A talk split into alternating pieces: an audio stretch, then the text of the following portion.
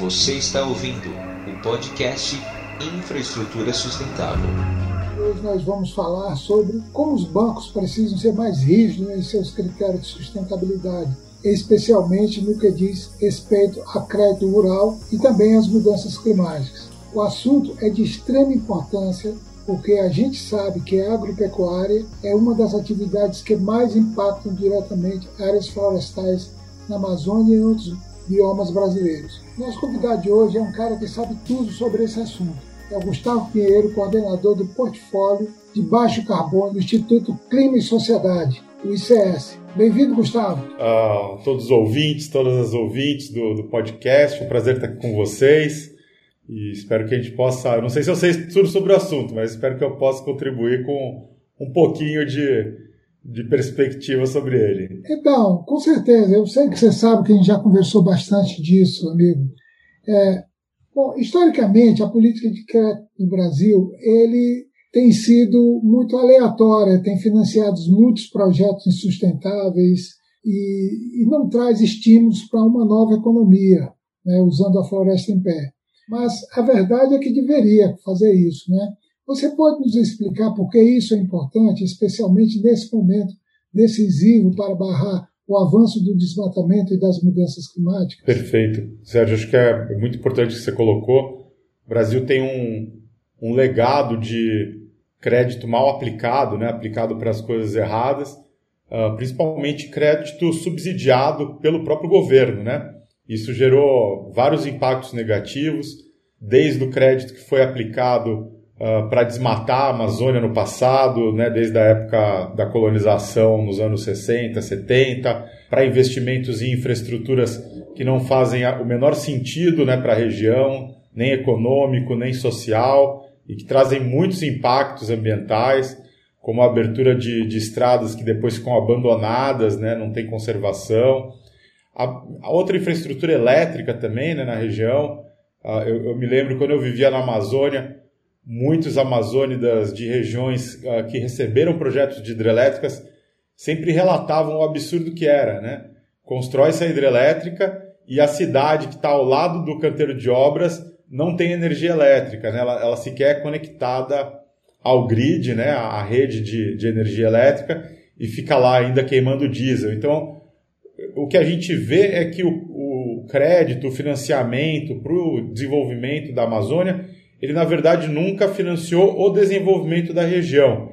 Ele financiou o desenvolvimento de alguns empreendimentos que beneficiavam outras regiões. É como se a Amazônia não tivesse sido descolonizada. Né? O Brasil deixou de ser colônia de Portugal, mas a Amazônia passou a ser colônia do resto do Brasil. Né? Esse lugar onde a gente só investe se for para tirar uma casquinha. Muito bom, Gustavo. Então, mas é, na segunda parte da pergunta, como você vê é, que tipo de. Exemplo, o Banco Central abriu recentemente algumas consultas sobre esse assunto, né, de melhorar, orientar melhor o financiamento dos bancos. Né? Inclusive, o GT Infraestrutura enviou, junto com outras organizações, uma carta pedindo que ele seja mais rígido em seus critérios de sustentabilidade aplicáveis na, na concessão desses créditos. Né? Que tipo de instrumentos a instituição deve adotar para que efetivamente ajudar não só a combater o desmatamento, mas também a financiar projetos que contribuam com a sustentabilidade da região e de suas populações? Então, as instituições financeiras, elas são obrigadas a gerenciar os seus riscos, né? Sempre que você faz o empréstimo, você avalia ali o risco de crédito do seu cliente, ou no caso de investimento para um projeto, seja ele de infraestrutura, seja um projeto agrícola, né? Ah, você tem que avaliar o risco daquele negócio, né? daquele projeto que vai ser financiado.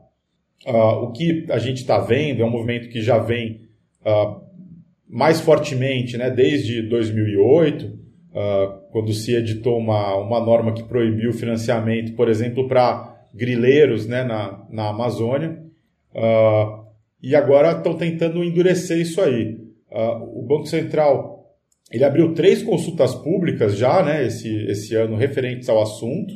Então, a primeira delas, que é a consulta pública que trata especificamente do crédito rural e que, uh, segundo o, o, Banco Central, busca trazer para dentro do sistema de análise de crédito rural, né, o SICOR, uh, os critérios e a consulta a outras bases de dados. Né? Então ele vai lá uh, verificar se aquela área que está sendo financiada para atividade agrícola, se ela não está dentro de terra indígena, se não está dentro de uma unidade de conservação, se não tem uh, financiamento de atividade dentro de área de proteção permanente, dentro de reserva legal, e isso é muito positivo. Né? Uh, infelizmente, né, acho que a avaliação de boa parte da sociedade civil é de que o texto proposto não era muito bom. Né, e foi por isso que aí a consulta recebeu uma série de, de sugestões para aprimoramento e eu espero que elas sejam acolhidas. Né? Essa foi a consulta pública número 82 do Banco Central do Brasil, né, que fechou aí há pouco tempo, no dia 23, se não me engano, né, do mês passado. E tem outras duas consultas abertas, né, que aí são referentes a o tratamento dos riscos sociais, dos riscos ambientais e uma novidade, que é o tratamento dos riscos climáticos pelas instituições financeiras. E aí a gente pode conversar um pouco mais também sobre essas. Fala, fala para nós um pouco mais sobre essas duas também. Perfeito.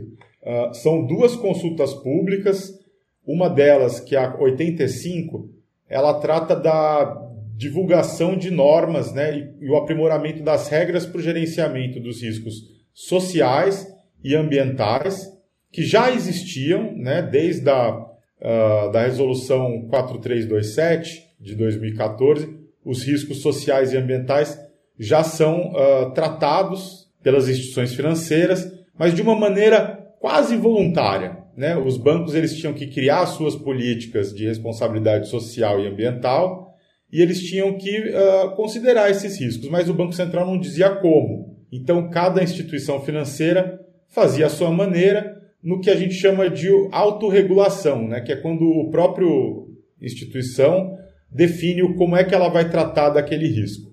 Então, cada banco criou ali a sua política e supostamente tem feito esse tipo de análise. Mas ele não era fiscalizado em relação a isso, ele não tinha que informar ao Banco Central uh, o que, que ele estava fazendo, né? ele só tinha que estabelecer ali um, uma política uh, formal e podia tratar isso no comitê de risco, né? mas não, não tinha muito detalhe.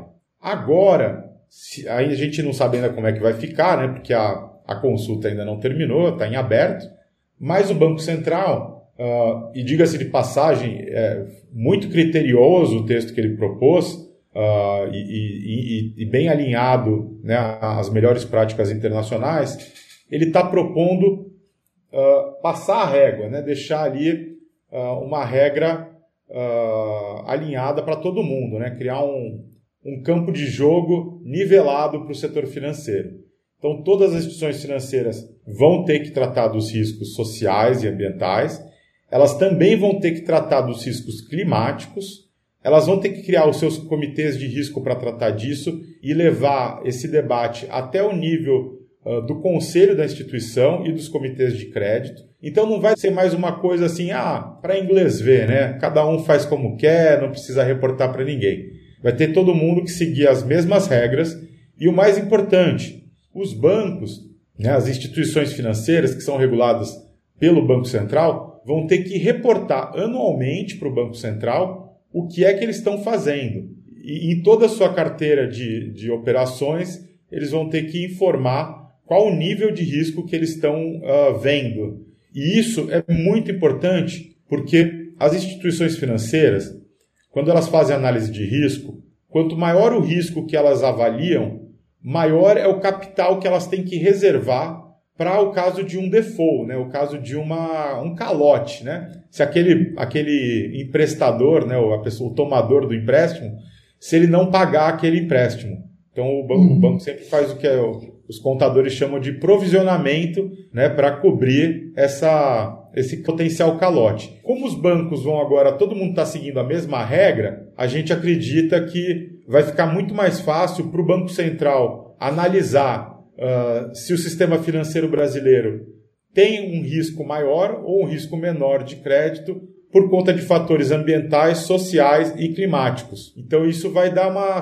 transparência para a agenda, uma transparência para o nível de exposição das instituições financeiras e também vai deixar muito mais claro o quanto é que os bancos estão reservando para cobrir potenciais calotes por conta de riscos sociais, ambientais e climáticos. E isso deve melhorar a qualidade dos empréstimos e também dos projetos né, que estão buscando financiamento nas instituições financeiras. É, isso, isso é importante, né, Gustavo? É, porque, de alguma forma, isso, isso se alinha com o que está acontecendo a nível internacional. Né? A gente tem, tem visto que grandes instituições financeiras têm cada vez mais é, alinhado seus portfólios a critérios de, de financiamento de projetos é, com algum nível de sustentabilidade. Você vê dessa forma também esse alinhamento a nível internacional? Sim, isso está totalmente alinhado com as melhores práticas internacionais. Não por acaso, a agenda está sendo liderada no Banco Central pela diretoria de, de assuntos internacionais, né? a Direx, uh, que é chefiada ali pela Fernanda Necchio. Uh, então, uma economista, inclusive, que antes de estar no Banco Central, ela estava no Federal Reserve, nos Estados Unidos, né? Então, ela uhum. veio para essa equipe do, do presidente uh, do Banco Central, o Campos Neto, né? Que é, neto, inclusive, né? Do, do, saudoso Roberto Campos. Do Bob Field. Do Bob Fields, exatamente. E, e, a Fernanda trouxe ali do Fed toda essa visão, que já é um assunto muito mais desenvolvido no, no Federal Reserve. Eles têm um grupo de trabalho já há alguns anos discutindo como tratar os riscos climáticos. E essa bagagem e fez também outras conexões. Então, o Banco Central Brasileiro ele entrou para uma rede internacional de bancos centrais que estão olhando para como uh, trazer práticas verdes para o sistema financeiro, que é a Network for Greening the Financial System, né? a, a rede para esverdear o sistema financeiro. E uh, o, ele também participa uh, de debates no Banco dos Bancos Centrais. Né? Então, tem o Bank for International Settlements, que é o, o banco para compensação internacional, né? que seria mais ou menos a tradução, que é o Banco Central dos Bancos Centrais. E o Banco Central brasileiro tem participado ativamente também dos debates ali, onde as outras instituições financeiras globais, principalmente das economias mais avançadas, discutem, trocam experiências, aprendem umas com as outras. Então esse processo internacional ele tem sido muito importante uh, para que o Banco Central brasileiro se aproprie, né, internalize as melhores práticas e que o Brasil não fique atrasado nessa agenda, porque é uma agenda uh, que não só é importante no presente, mas ela vai definir uh, o nível de exposição de, dos países né, e dos seus sistemas financeiros aos riscos ambientais, sociais e aos riscos climáticos, que estão cada vez mais presentes né, com, com o avanço do, do aquecimento global e, e, dos impactos decorrentes do aquecimento global, né, como eventos climáticos extremos, riscos reputacionais e os riscos de transição, né, essas três categorias de risco que, inclusive, o Banco Central muito uh, oportunamente, já traz na, na, na, proposta de resolução uh, a, né, a, a descrição do que tem que ser considerado, não deixando a cargo da instituição financeira inventar um, né, uma análise de risco da, a partir de, da, das suas práticas, não, tem que estar todo mundo seguindo a mesma cartilha, uh, os riscos vão ser analisados uh, em cada instituição, mas o Banco Central vai também usar as informações uh, dessa, que são informadas pelos bancos para trazer isso para os testes de estresse do sistema financeiro nacional. Então, sempre que o, o Banco Central for analisar como é que está a saúde do sistema financeiro, ele vai considerar as informações sobre risco social, risco ambiental e risco climático informada pelas instituições reguladas. É, isso, com certeza, né, Gustavo, é, é, é um avanço, né? E a gente precisa, na realidade, tem algumas coisas muito básicas que o Brasil não resolveu ainda, como é, por exemplo, é zerar o desmatamento ilegal.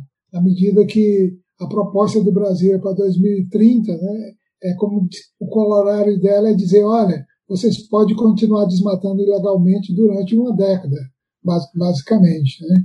Então, é, isso é um, atraso né, que o Brasil ainda está vivendo. Mas isso, né, essas medidas que o Banco Central tem propondo, isso se alinha é, com, com, também com o capital internacional, né, que tem feito, inclusive, ameaças né, de boicote de investimentos no Brasil e de compra de produtos é, oriundos de, de área de desmatamento recente, né? como a gente viu essa semana ainda, né? Algum, alguns grandes supermercados da Europa é, considerando essa possibilidade de, de abrir um boicote contra produtos brasileiros. Né? Isso caminha mais ou menos na mesma linha, como que você está é, acompanhando também essa questão. Sim. A questão do desmatamento é central né, para os riscos climáticos. No caso do Brasil, ainda mais, quase um terço das emissões de gases de efeito estufa brasileiras vem do desmatamento. Um outro terço né, vem de atividades relacionadas à agricultura e pecuária, que tem muito também a, né, a ganhar em produtividade com, com a redução de emissões. E os bancos brasileiros estão entre os bancos com maior riscos uh, relacionados a desmatamento. Tem um, um, projeto muito interessante que é o Florestas e Finanças, que ele é uma grande parceria de várias organizações internacionais e eles fazem um ranking dos bancos que têm maior risco uh, de desmatamento nas suas carteiras de crédito. Entre os 10 bancos com maior risco de desmatamento associado às suas carteiras de crédito, quatro são brasileiros. O primeiro deles na lista é o Banco do Brasil, que, segundo a análise que foi feita, tem quase 30 bilhões de dólares uh, em crédito com risco uh, de estar relacionado ao desmatamento. O segundo da lista é o Bradesco, com 7,5 bilhões de dólares da carteira de crédito associado a risco de desmatamento. E depois tem ainda uh, na sétima e na oitava posição o Santander, que não é brasileiro, mas que tem né, uma das maiores operações deles no Brasil, uh, com 4,6 bilhões de dólares, e o Itaú Unibanco, na oitava posição, com 4,4 bilhões da carteira de crédito, uh, com risco de estar relacionada a desmatamento. Então, dos, dos 10 principais uh, com risco de estarem relacionados ao desmatamento, quatro brasileiros e as duas primeiras posições brasileiras. Né? Esse é o tipo de recorde que a gente não gostaria de ter, né? assim como o recorde de acidentes de trânsito, uh, o recorde de mortes por Covid-19. Né? São aqueles recordes que a gente, infelizmente, uh, não tem nada para comemorar. Realmente, é, e ainda lembrando né, que no, mais de 90% do desmatamento é ilegal. Né? Isso é que, que, né, que é produto de grilagem e atividades ilegais. Né? Então, das emissões que correspondem ao desmatamento, ele é um terço de emissões totalmente ilegal. Né? São emissões ilegais. Então, acho que esse talvez seja uma das prioridades é, nesses projetos todos, nesses critérios, para que a gente efetivamente consiga é, acabar com o desmatamento no Brasil de uma vez por todas. Né? Desmatamento ilegal. Né? E a gente sabe que os cientistas estão falando que o ponto de não retorno da floresta está tá ficando muito próximo, né? e os impactos e as consequências que podem acontecer e que podem é, é, se radicalizarem são muito grandes. Né? Mas, Gustavo, para a gente é, concluir, porque, por exemplo, no, no âmbito do GT Infraestrutura, nós estamos acompanhando agora essa questão das ferrovias, com possibilidade aí de de financiamento de um projeto da Vorgrão, né? e nós estamos, é, inclusive, interagindo com algumas instituições financeiras para poder é, mostrar o risco que elas estão correndo caso elas resolvam é, apoiar o projeto. Né? Mas, assim, para concluir, eu, eu quero te perguntar: tem algum exemplo bom de, de projeto de sucesso que conseguiu contribuir para a redução de emissões de carbono e que foi financiado por alguma dessas instituições financeiras. A gente tem nesse programa né, é sempre a busca de uma infraestrutura sustentável. Né? Então, quais os bons exemplos, quais os bons modelos de financiamento, se você tem algum aí que possa trazer e compartilhar conosco? Tá. Não, nós temos bons exemplos também, Sérgio. É, Infelizmente, poucos estão na Amazônia, né? Como eu disse, a Amazônia muitas vezes é tratada pelo Brasil como uma colônia, o que é muito triste. Mas no setor de energia, eu acho que a gente pode destacar os projetos de energias renováveis, né? Tem crescido muito e tanto no setor de energia eólica quanto no setor de energia solar, você tem muitos projetos, inclusive com financiamento bancário. Né, tem também uh, financiamento através do mercado de títulos, né, de dívida privada. Uh, há um pouco tempo atrás, né, a gente teve o lançamento do FDIC Verde, né, o fundo uh, de investimento em direitos creditórios né, verde, criado pela Albion Capital, que está financiando aí a expansão da geração solar da, da Origo Energia, captou mais de 300 milhões. então a gente tem projetos, inclusive de grande escala, né, projeto de centenas de milhões de reais, uh, financiado pelo mercado e que contribui diretamente para a descarbonização da economia ao, ao prover energia renovável eh, de origem solar, que é um dos grandes potenciais que o Brasil tem. Né? Energia eólica também é outro. Uh, energia eólica já está, inclusive, mais consolidada na, na matriz elétrica brasileira. A gente tem muitos projetos eólicos. O Brasil tem um potencial enorme de solar eólico. Né? O Brasil poderia funcionar uh, apenas com energia solar e eólica, né, utilizando as usinas hidrelétricas já existentes, que, muitas das quais possuem grandes reservatórios no Sudeste, no Sul, como um sistema de baterias, né, para justamente quando né, a gente tem uma menor insolação ou um menor uh, regime de ventos, a gente acionar as hidrelétricas ali só para regular o sistema. Isso não é uma proposta nova, é uma proposta né, que já vem de de décadas de debate. Eu, inclusive, eu me lembro de um estudo que o Greenpeace fez muitos anos atrás, né, que era o Revolução Energética, né, o R Energética, uh, que já, já trazia coisas desse tipo. Só que hoje a gente já tem uh, capacidade técnica para fazer isso e, principalmente, a energia solar e a eólica já estão competitivas economicamente. Então, 10 anos atrás, a gente ainda poderia falar assim, não, mas energia solar, energia eólica são muito caras. Hoje a energia eólica é a mais barata do mercado, tem dominado os leilões de compra de energia. Uh, a energia solar já está totalmente competitiva, também tem vencido leilões e o caro ficou a, a, a fonte fóssil, né? A energia térmica hoje é a mais, a mais cara e a energia térmica a partir de fontes de geração fósseis o gás, o óleo, são as fontes mais caras que existem. Né? A, a, geração térmica de biomassa, que também o Brasil tem muito potencial, uh, tem vencido leilões e, e, já é mais barata do que a geração térmica uh, a gás ou, ou, ou, a óleo. Então, eu acho que o mercado de energia é um excelente exemplo. Uh, a gente tem menos exemplos na área de logística, né, de infraestrutura de transportes.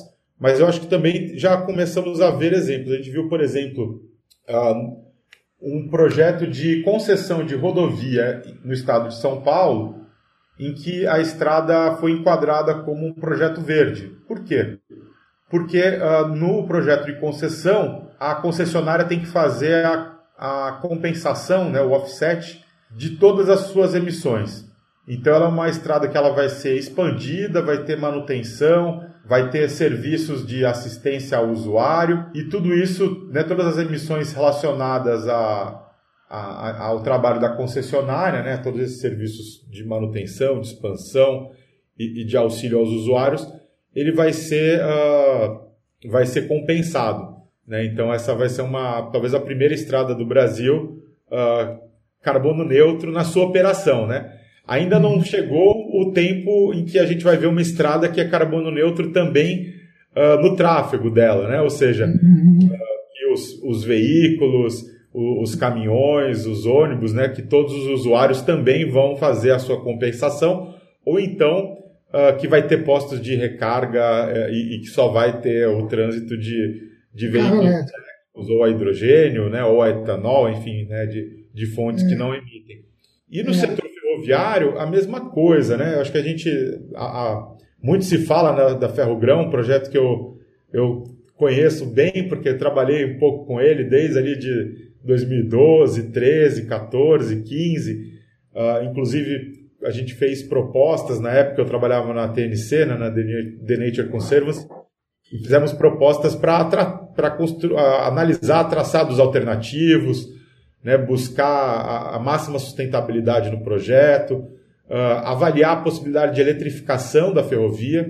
Uh, eu, sinceramente, não sei como que essa, essa ferrovia pode ser enquadrada como um projeto verde. Se você analisar, por exemplo, a taxonomia proposta pela CBI, a Climate Bonds Initiative, né, que tem lá uma, uma taxonomia para títulos verdes, se você olha nos projetos ferroviários, uh, só projetos de ferrovias uh, elétricas, ou, ou, que pelo menos né, que tenha algum tipo de compensação das suas emissões, podem ser classificados como projetos verdes. E pelo que eu sei, não é o caso do projeto da Ferrogrão, né, que a, é. pelo menos a última atualização que eu, que eu vi da Ferrogrão, ela não, ainda seria construída com, com um sistema de ferrovia, é, de, é, de trens a, a, diesel, né? É. Mas tem, mas tem uma discussão anterior, né, né, Gustavo, do que a gente discutiu o projeto em si, né? que é, é, é conversar ele à luz é, das outras possibilidades de projetos na região para transportar a mesma carga. Né? A gente tem hoje, é isso que nós estamos discutindo hoje no GT Infraestrutura, é, a gente também vem, também desde 2015, 2016, a gente vem fazendo discussões a respeito da ferrogrão. Hoje a gente tem, por exemplo, a gente tem a alternativa da Ferrovia de Integração do Centro-Oeste, né, que é a FICO, que também chega a Luca dos Rio Verde e conecta com a Norte-Sul e com a possibilidade de conectar também com a, a ferrovia a FIOL, que é a Ferrovia Oeste-Leste, né, e chegar ao porto na Bahia, ou em Ilhéus ou em outro lugar. E tem a possibilidade da extensão da Rumo, que chega até Rondonópolis e que pode chegar também até Luca do Rio Verde. Né? Então, essa discussão é, de cenários comparativos, é, ela precede até uma discussão dos impactos ambientais da, da, da, da possibilidade da ferrogrão em si. Então, é, eu acho que a gente tem uma, uma, uma ampla discussão pela frente antes de, de que seja tomada decisões de investimento em um ou outro projeto. Né? Então, acho que é isso. Mas, assim, como você falou, né? infelizmente a gente ainda não tem grandes exemplos de, de projetos sustentáveis na Amazônia, mas a nossa perspectiva é que em breve a gente possa ter é, bons exemplos de projetos que possam financiar uma, uma bioeconomia, que possa financiar uma infraestrutura voltada para as populações, infraestrutura, serviços, né? e agora com esse novo conceito de infraestrutura lançada pelo plano Biden nos Estados Unidos, né, que amplia muito, trazendo a infraestrutura humana. Né? Eu acho que isso é, uma, é um momento novo que está se colocando aí, que eu acho que a gente pode é, avançar rapidamente nessa direção, principalmente na Amazônia.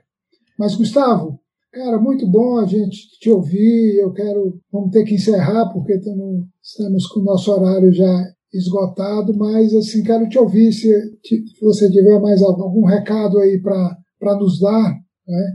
É, estamos aqui para te ouvir. Perfeito, Sérgio. Muito obrigado. Queria agradecer o convite fico à disposição, sempre quiserem conversar. E, e, se eu puder deixar uma mensagem assim, né, principalmente da perspectiva de alguém que viveu na Amazônia, eu acho que tem duas grandes infraestruturas que faltam para a Amazônia. Uma é a infraestrutura de telecomunicações. Né? A gente precisa realmente investir em conectar a região, não necessariamente com estradas ou com ferrovias, mas principalmente com telecom. Né? A gente está na era do conhecimento então a gente precisa de infovias na Amazônia, né? Eu, eu, eu, quando eu vivia na Amazônia, lá no, na cabeça do cachorro, né? No, no noroeste amazônico, eu, meu sonho era que a gente tivesse fibras óticas, né? Ah, no fundo dos rios, das calhas dos rios, conectando todas as principais cidades e a partir dali você poderia ter internet via rádio distribuída para cada comunidade amazônica para realmente colocar a Amazônia no século XXI, é, fazer com que a Amazônia possa participar da quarta revolução industrial. Né? O professor Carlos Nobre fala bastante né, da Amazônia 4.0. É, nós aqui no ICS estamos, inclusive, né, apoiando ali o projeto do Amazônia 4.0, os laboratórios criativos 4.0 para Cacau e Cupuaçu. Então, acho que Infovias é, a, é, é, é, o que tem de mais importante no século XXI em termos de infraestrutura para a Amazônia. E o segundo é qualificar o, o transporte hidroviário. Né? A Amazônia tem rios navegáveis na maior parte do ano, em quase todas as suas calhas, principalmente os seus principais né, rios. e a qualidade do transporte é muito ruim, a infraestrutura de, de portos né, no, no, nas cidades é muito precária, a gente não tem uh, uma atuação dos reguladores, né, a Marinha, a Capitania dos Portos está presente basicamente nas capitais, não está quase no interior, então tem uma. Tudo isso leva a um contexto de oferta de transportes hidroviários de baixa qualidade, baixa eficiência, alto custo, pequena escala, e, e acho que isso, tudo isso poderia ser mudado uh, com uma atuação um pouco mais presente né, do, do, regulador e também com a oferta de crédito, né? Por que não uh, incluir no, no PPI né, uh, projetos para a qualificação do transporte hidroviário na Amazônia e, e buscar trazer para a região operadores, concessionários, investidores. E, e acho que com telecomunicação e transporte hidroviário, a Amazônia seria muito competitiva, né? Mesmo porque o transporte hidroviário é o mais barato de todos os modais, né? é mais barato que, que a aviação, que a rodovia, que a ferrovia. Então a Amazônia teria tudo aí para deslanchar e, e, e, poder realmente uh, participar da quarta revolução industrial e, e, destravar todo o potencial da bioeconomia amazônica. Com certeza, amiga, até porque a infraestrutura da hidrovia já está, metade dela já está pronta, né? São os rios, né? Mas muito bom, é, Gustavo. E lembrando aqui né, que nós estamos trabalhando num, num projeto chamado Infraestrutura que Queremos, que está sendo é, liderado pelo o professor economista Ricardo Abramovay, e certamente esses temas que você lembrou da da, da, da infraestrutura de comunicação e da, de ampliar a qualidade da, do transporte hidroviário estarão bem lembrados nesse, nesse trabalho. Tá bom? Obrigado, Sérgio. Um grande Obrigado, abraço amigo, você, um grande abraço para os nossos ouvintes. Grato, amigo Gustavo, e grato a todos os ouvintes, amigos, e seguimos até o nosso próximo episódio do nosso programa Infraestrutura Sustentável. Este é um podcast que foi produzido pelo Mundo que Queremos e pelo GT Infraestrutura.